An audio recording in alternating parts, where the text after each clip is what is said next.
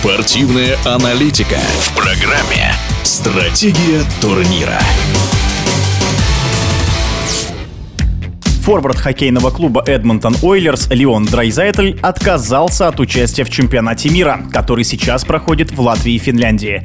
Федерации хоккея Германии говорят, что нападающему нужно время для восстановления после плотного и сложного сезона в НХЛ. С этим согласен и хоккейный эксперт Алексей Дементьев.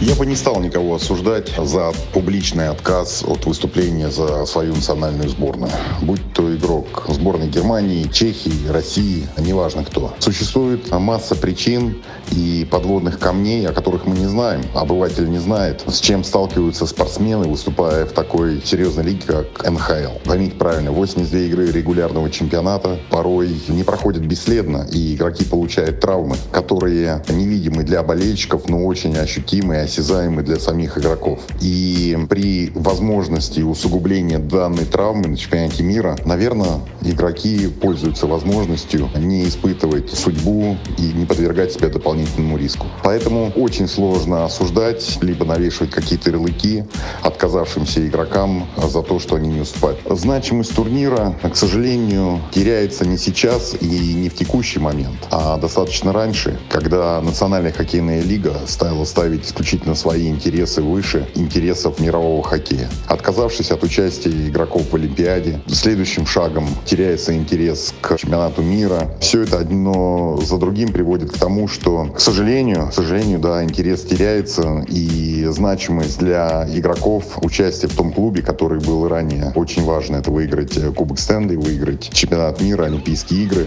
уже уходит на второй план. Но, возможно, с э, другими руководителями, более разбирающихся в хоккее и понимающих, что важно для самих хоккеистов и для мирового хоккея, эта тенденция изменится. Но на текущий момент мы видим то, что мы видим. Действительно, ведущие игроки, пользуясь возможностью отказаться от участия, на него не едут. В эфире спортивного радиодвижения был хоккейный эксперт Алексей Дементьев. Стратегия турнира.